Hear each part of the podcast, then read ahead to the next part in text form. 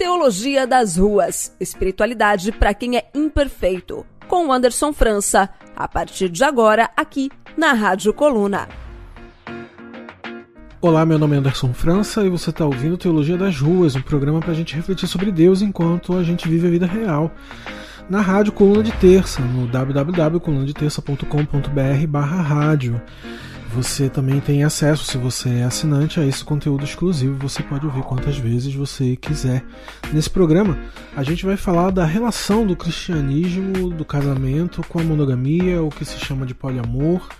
E ainda uma questão que eu acho que é principal e anterior a todas as outras, que muitas pessoas que inclusive que acompanham os nossos programas e são de igreja sempre me perguntam.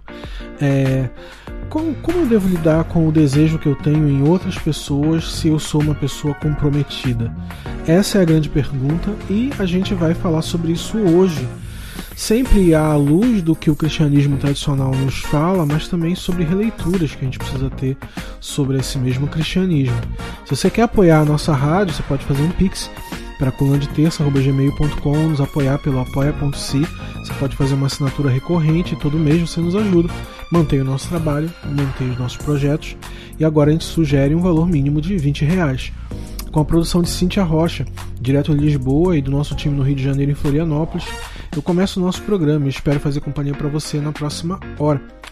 Lembrando que você pode fechar o player e continuar fazendo outras tarefas no seu computador, no seu celular, escutando a gente ou acessando as redes da coluna de terça.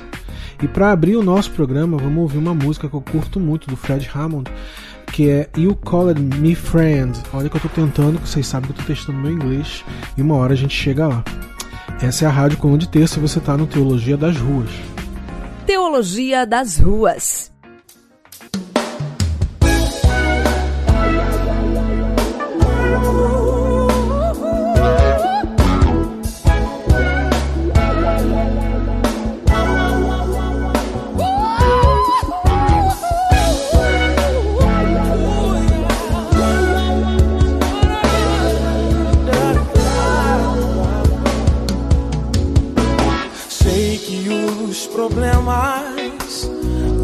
Surgir.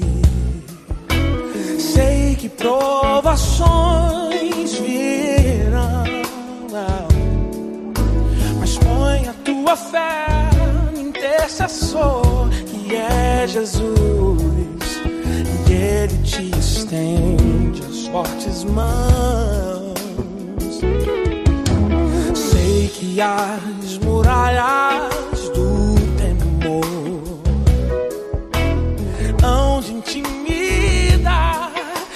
sei. Mas a tua fé no intercessor que é Jesus. E as barreiras tu irás romper.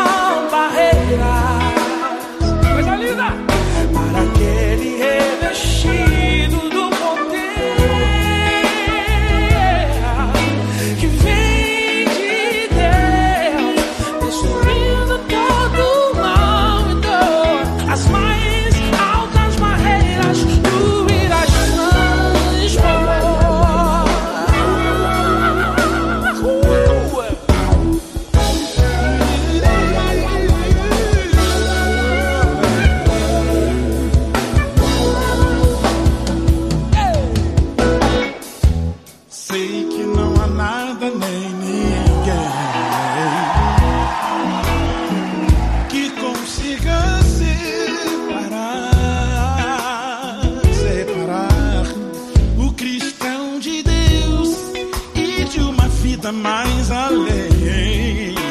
Céu onde os temores vão cessar. É intransponível.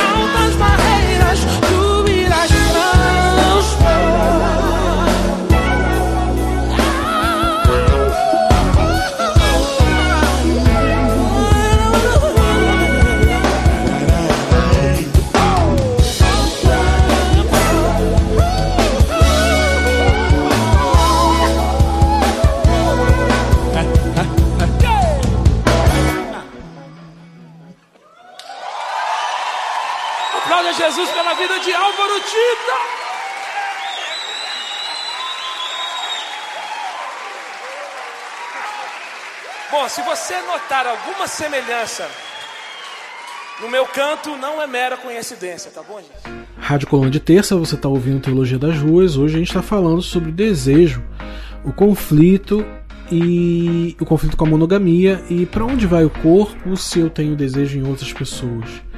A gente falou um pouco sobre a história da monogamia e uma leitura sobre a monogamia. Vejam, não tenho pretensão de fazer a principal leitura sobre a monogamia. Esse programa teria que ter várias horas ou vários dias de programa. É, mas eu expliquei como a Bíblia estabelece isso. A Bíblia foi escrita por um povo que sai do Egito esse povo tem o objetivo de procriar porque está indo para uma outra terra. Ele fortalece os vínculos familiares e então o homem só pode se relacionar com a mulher. Mas para não ficar só nos judeus, eu falei dos gregos, dos romanos, dos egípcios e da Idade Média. E de todos os casamentos até agora, os, os egípcios eram os mais modernos. Você podia ter sexo fora do teu casamento e o casamento não durava para sempre, principalmente isso. Nas outras sociedades durava para sempre. Nos egípcios não, não era nem divórcio, era prazo de validade mesmo. Mas se a gente for falar dos próprios judeus, e já que a gente está falando que de uma sociedade judaico-cristã que não permite sexo fora do casamento, é, você entra numa contradição, porque no Velho Testamento você vê Abraão tendo um relacionamento com todo mundo. Ele era casado com Sara, mas ele comeu a empregada, a irmã, a cunhada, comeu, Abraão comeu todo mundo para poder ter filho. Mas na Bíblia a gente passa pano para isso. Quer ver outro cara que a gente passa pano? Tá, você vai até dizer que Abraão tinha um porquê, que foi Sara que, que armou a treta para poder ele comer mais gente. Tá, tudo bem, eu entendo isso, mas o fato foi que o cara comeu. E Salomão? Salomão era o catra do Velho Testamento. Ele comeu a porra toda. Ele só não botou em árvore, ele comeu geral. Eu não sei como é que Salomão. Eu talvez eu seja filho desse cara, porque ele prenhou tanta gente que todos nós somos filhos desse cara. A rainha de Sabá, ele comia tão bem, comia tanta que foi uma mulher da Etiópia, viado. Ela pegou um trem, cara, de Belfor Roxo, foi até Ipanema, onde morava Salomão, para dizer: "Me coma", porque aí o cara, o peru do cara ficou famoso na África, mano. E a Etiópia, que foi o único país que não foi colonizado até hoje por ninguém, a rainha desse país foi até Salomão para eles transarem.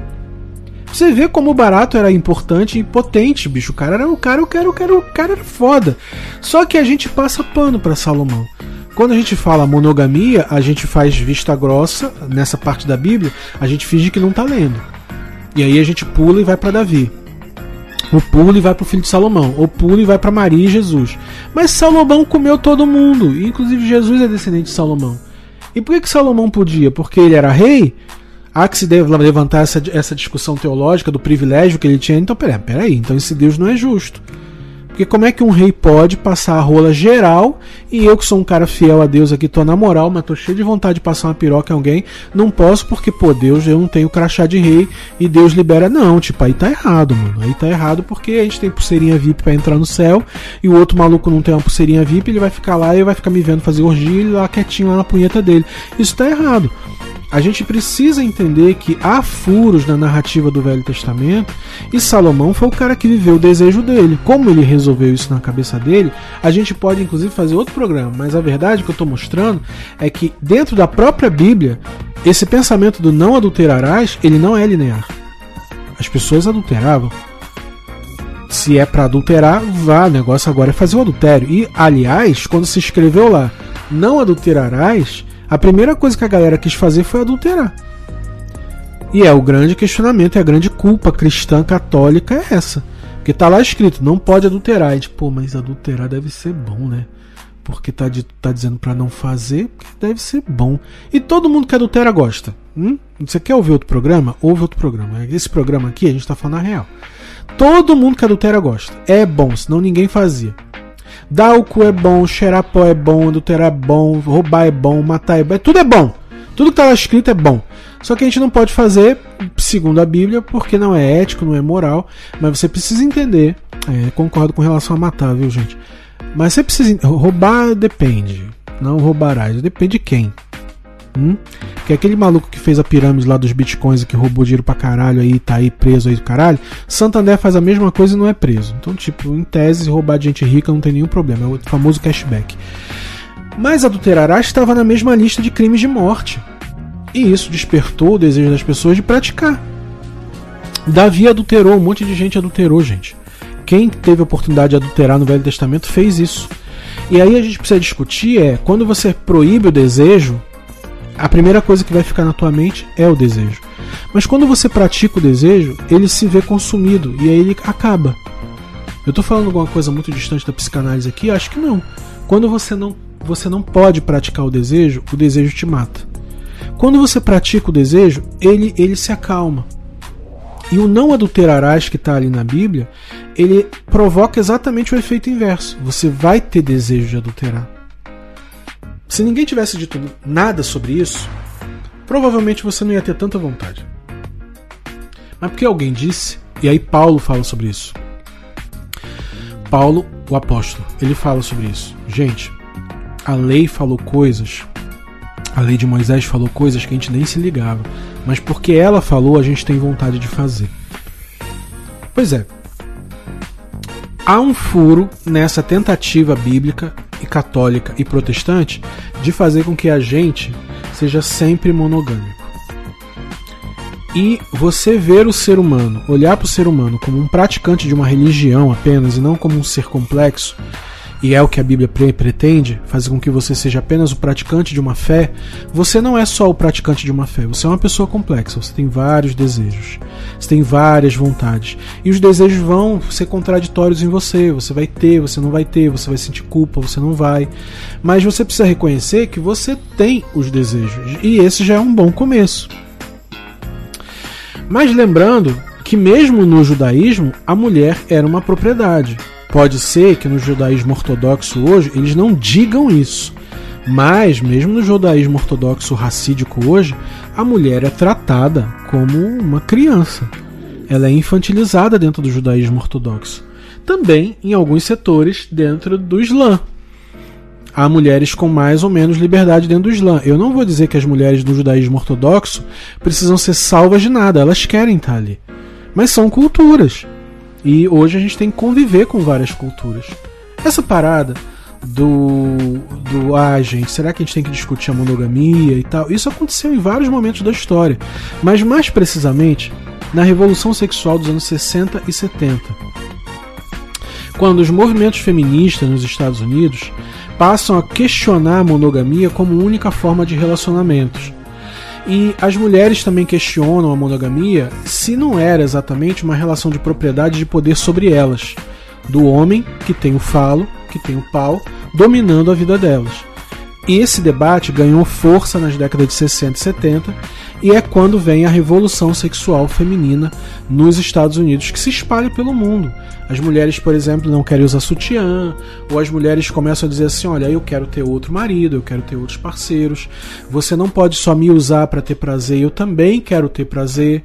E isso causa uma revolução enorme na sociedade, no patriarcado, nas academias, na igreja, nas relações monogâmicas, nas conversas, nos namoros. E isso tudo vira um problema. Por quê? Porque nós vemos várias sociedades monogâmicas e que a mulher é só um objeto.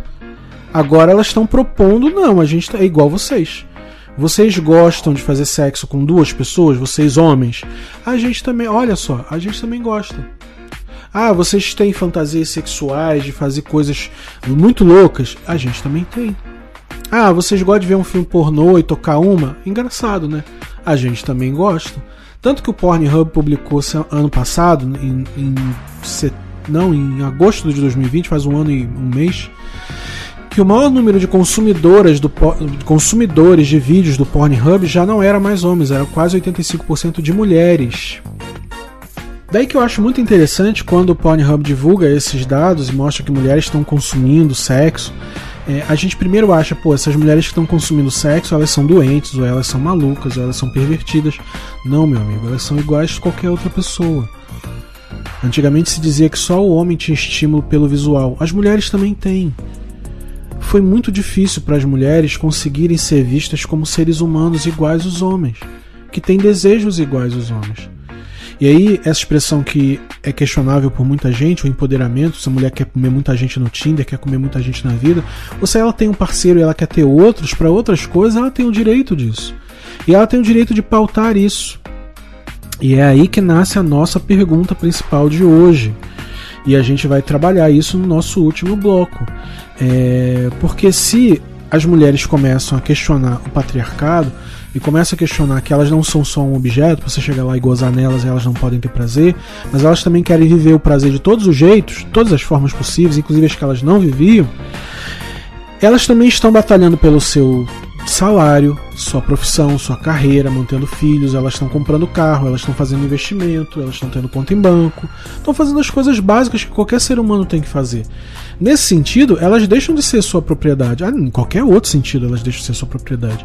Mas elas não dependem mais de você, que é homem, para pagar as contas delas. Elas são autônomas. No que cessa a propriedade, cessa a obrigação da gente ter relacionamentos monogâmicos. Agora a gente tem que ter relacionamentos igualitários. Então a gente tem que começar a aceitar o fato de que são seres humanos integrais e que elas têm desejos.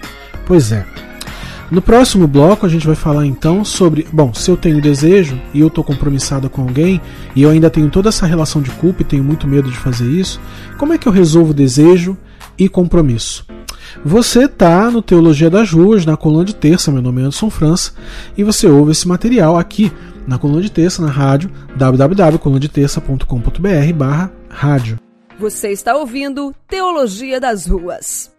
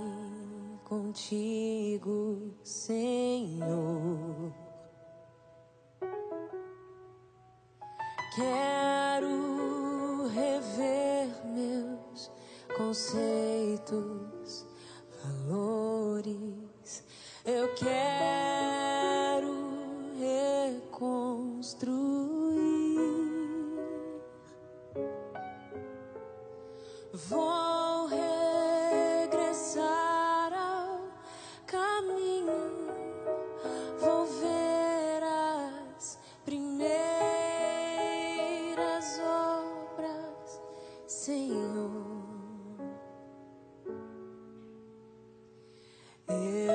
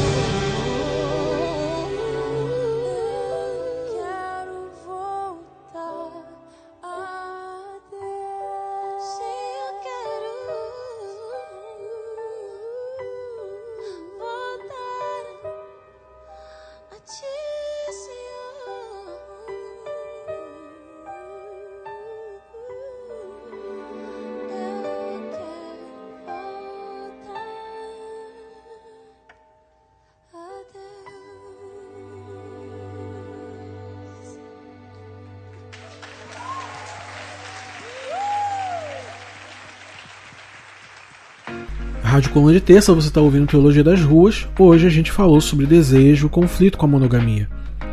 Veja, a gente falou de tudo explicou de onde vem esse pensamento monogâmico dos judeus, Antigo Egito, Roma, Grécia, Idade Média, monogamia, revolução sexual, as mulheres se colocando e dizendo que não são propriedade dos homens. E aí hoje elas são um grande mercado consumidor de pornografia ou de produtos eróticos, que inclusive os brinquedos eróticos evoluíram muito por causa do consumo delas. É, e até mu e muitos homens se valem disso aí. Inclusive eu escrevi outro dia desse que eu comprei o Stronger Bucetão, que é um documento, é um me fala documento, gente. É um brinquedo que me ajudou muito, inclusive, com a falta de sensibilidade peniana que eu estava tendo. E nossa, eu sou outra pessoa.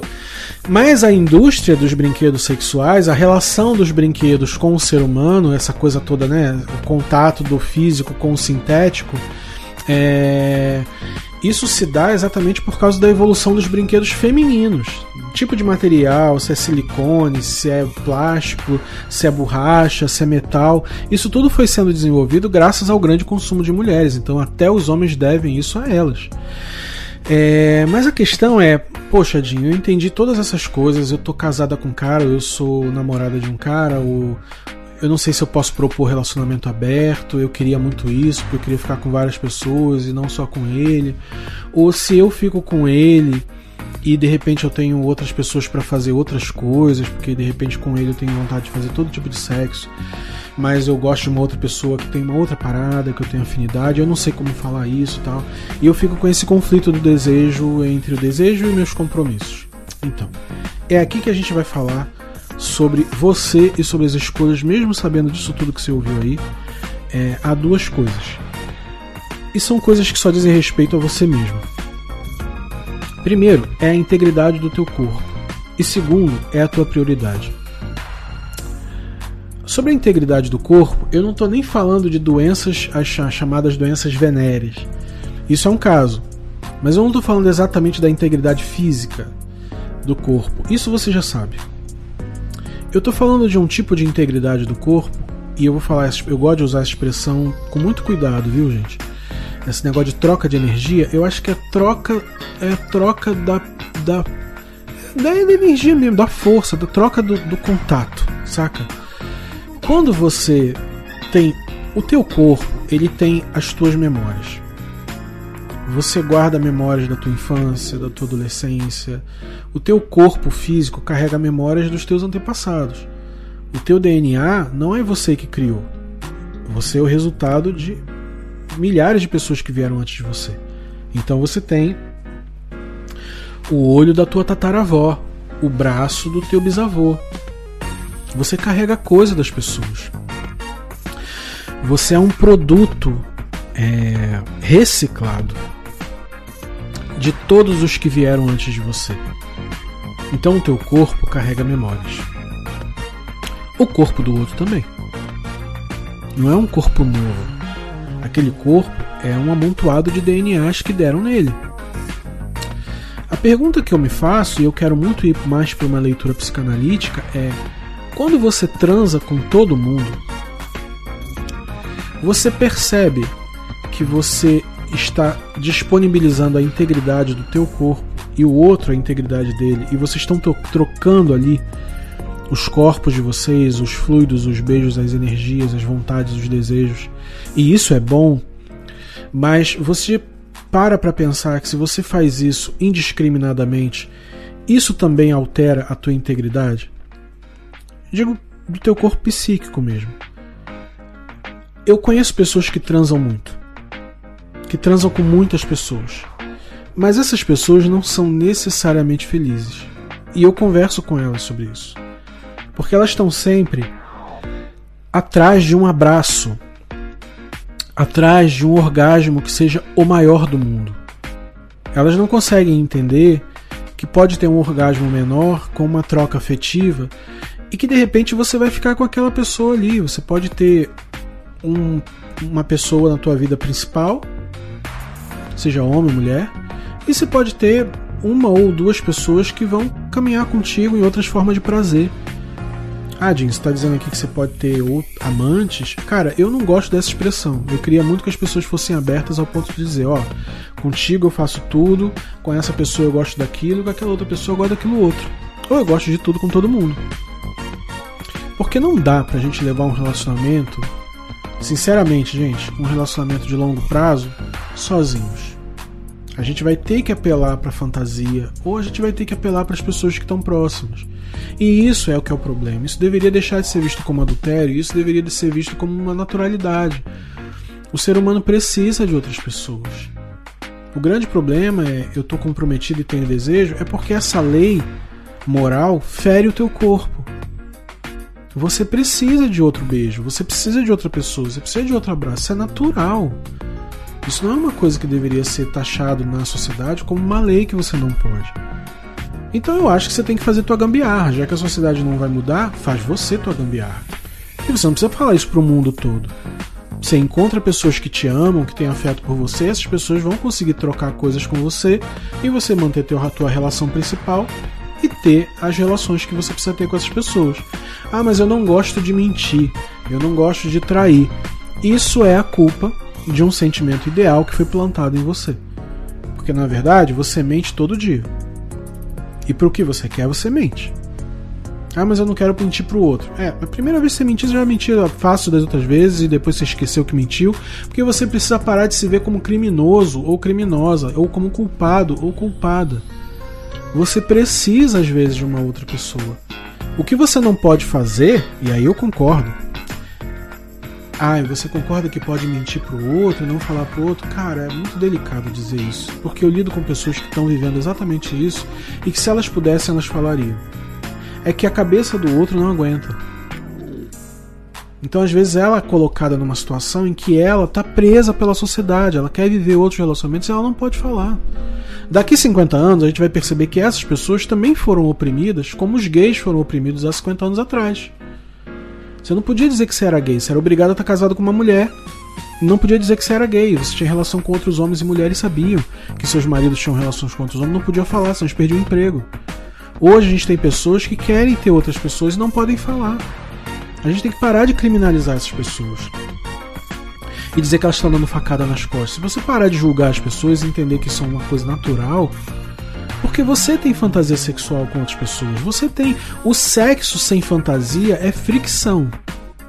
É dois, duas coisas se esfregando. Sexo só é sexo quando tem fantasia. E eu não estou aqui defendendo a facada nas costas. Facada nas costas para mim é você ter uma pessoa, dividir uma vida com aquela pessoa e você não saber os limites que você tem que ter com a outra. Porque se você começa a tirar dinheiro ou sacanear a tua própria casa, a tua própria vida, o teu projeto com essa pessoa principal e criar outro projeto principal e viver com dois projetos paralelos, aí não. Aí você vai se fuder. E isso nos remete ao nosso segundo tema. A gente precisa pensar na integridade do nosso corpo, porque as marcas das pessoas que passam pelo nosso corpo ficam na gente. E o quanto a gente quer carregar? Você que vai pro Tinder e pega todo mundo, será que você quer carregar tantos corpos assim? Tantas energias diferentes? Tantas pessoas diferentes? De repente não é melhor ter uma pessoa, um pau amigo, ou dois pau amigo, ou uma xereca amiga, ou duas xereca amiga. E às vezes não é nem a xereca que você quer, só quer um beijo. De repente é melhor, porque você vai ficar passando pelo Tinder e passando na mão de todo mundo. E isso depois fica em você, até você se desintoxicar disso pode levar um tempo. Mas a segunda coisa é a prioridade. Se você sabe onde está a tua prioridade, fica tudo bem. Você vai poder chegar para outra pessoa e falar: Ó, minha prioridade está aqui. Você entende isso? Entendo. Eu não posso falar, eu não posso fazer isso, eu não posso viver isso, mas eu quero viver uma parada contigo. Ok, mas é- o nosso limite é esse. Quando eu sair daqui, eu vou para minha casa, vou viver minha vida e é isso aí, você vai viver a sua. Eu tô falando isso pra vocês, isso pode ser escandaloso pra várias pessoas que estão ouvindo agora. Isso pode dar um monte de merda pra mim. Mas eu estou, eu conheço muitas pessoas casadas no Rio, no Brasil, em Nova York, um monte de lugar, que vivem isso. Estão casadas há 18 anos, há 20 anos, são pessoas maduras que criaram filhos, etc, etc, e que assumiram que precisam de outras pessoas. E que a prioridade dela está na família, mas se elas tiverem uma pessoa só para dar um beijo na boca, tá ótimo. E às vezes entre eles, casados, eles conseguem chegar nesses acordos. Eu, eu, eu desmanchei muito o teu sonho? Eu fiz o teu sonho romântico de monogamia acabar?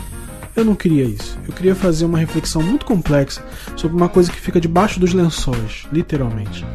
A gente é muito complexo e a gente não é feliz na monogamia.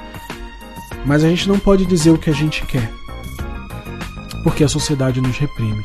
E isso não começou comigo. Isso não começou nem no cristianismo. Isso começa lá atrás, quando o povo sai do Egito e estabelece que qualquer outra relação é adultério. É preciso você pensar então no que é importante para o teu corpo, se você quer todas essas pessoas passando pelo teu corpo, ou se você quer, o que, que você quer delas. A gente vai ter uma edição que vai falar só sobre sexo, e a Lídia fala muito sobre masturbação. Eu defendo muito a hipótese de que as pessoas tinham que se masturbar, inclusive juntas, porque isso pode ser mais importante que fazer sexo.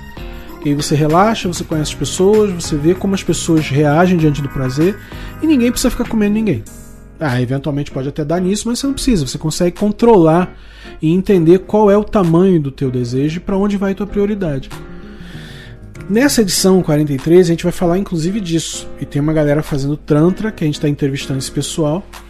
É, Mundo Tantra. Eles vão estar tá dando uma entrevista pra gente sobre como pessoas estão procurando esse trabalho pessoas casadas, pessoas solteiras que estão se unindo para fazerem atividades juntas, muitas de, de observação do outro tendo prazer ou ter prazer no mesmo ambiente, mas não necessariamente transar, vulgo suruba no motel Carícias. Mas são coisas mais delicadas.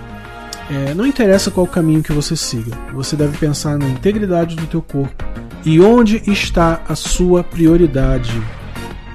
O problema é fuder a vida dos outros. Hum? Mesmo que você não consiga dizer. A Suelen, minha companheira, ela diz uma coisa para mim. É, logo quando eu tive os processos de culpa disso tudo, ela falou assim, cara, se você sair ou se eu saio para ficar com outra pessoa e se eu volto para casa e isso me torna uma melhor, mulher melhor, uma mãe melhor, um pai melhor, então isso está cumprindo uma função. Vocês conseguem entender a complexidade disso? Se você está indo lá na rua, tem um companheiro ou uma companheira, você vai lá na rua, faz uma coisa, faz uma putaria, faz qualquer coisa, e você volta para casa e você consegue ser uma pessoa melhor dentro de casa, por mais que os moralistas me batam, eu sinto dizer: isso que você está fazendo está te fazendo uma pessoa melhor, então isso é bom dentro do consultório de psicanálise é o que você vai ouvir. E olha que eu trouxe praticamente a psicanálise toda para esse programa hoje. E eu espero que você tenha maturidade para lidar com isso. Não é você sair comendo todo mundo, não, mas é você entender a integridade do teu corpo e onde está a tua prioridade. E se você, amado, amada, gosta de alguém, está com alguém, mas tem desejo em outras pessoas e você consegue executar esse desejo e ter controle sobre ele, por mim tá tudo bem. É... Bom, esse foi o Teologia das Ruas na Rádio Coluna de Terça. A gente fez um mergulho aí que eu acho que é importante. Eu espero que você tire alguns proveitos desse programa e que você consiga aplicar isso na tua vida. Apoie o nosso trabalho. Você pode fazer um pix para colunadeterça.gmail.com ou nos apoiar pelo apoia.se. Você faz uma assinatura recorrente, todo mês nos ajuda, agora com valor mínimo de 20 reais.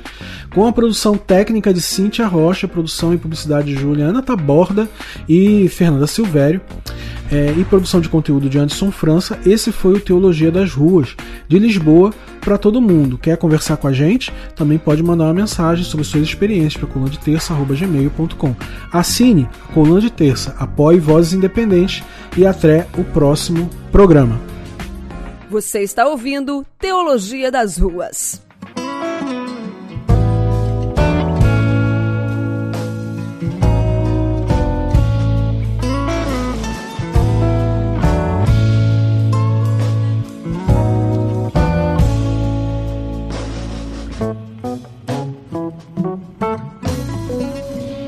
Você pode ter a casa repleta de amigos, paredes e pisos cobertos de bens, ter um carro do tipo e andar conforme der na cabeça.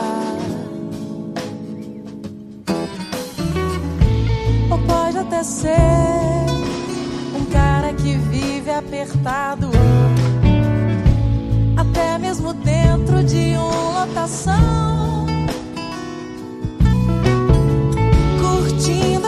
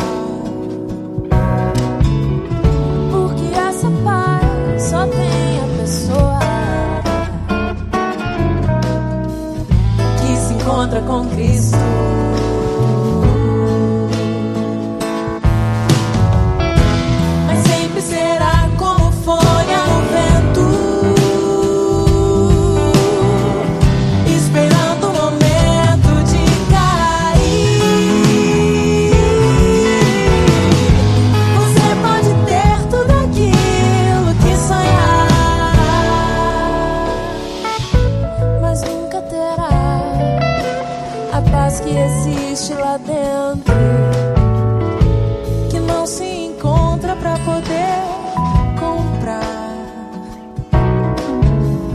Porque essa paz só tem a pessoa que se encontra com Cristo.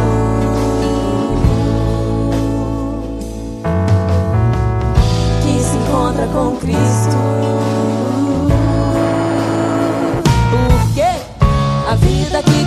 oferece, o mundo não pode te dar.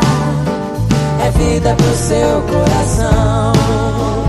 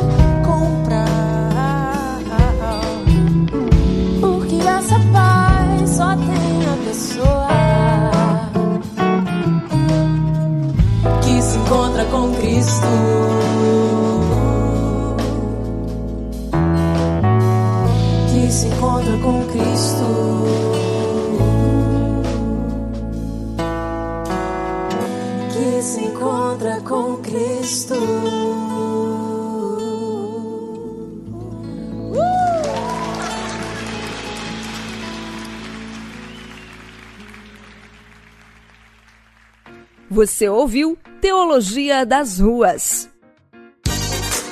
Apoie Vozes Independentes. Apoie a Rádio Coluna. apoia.c barra Coluna de Terça.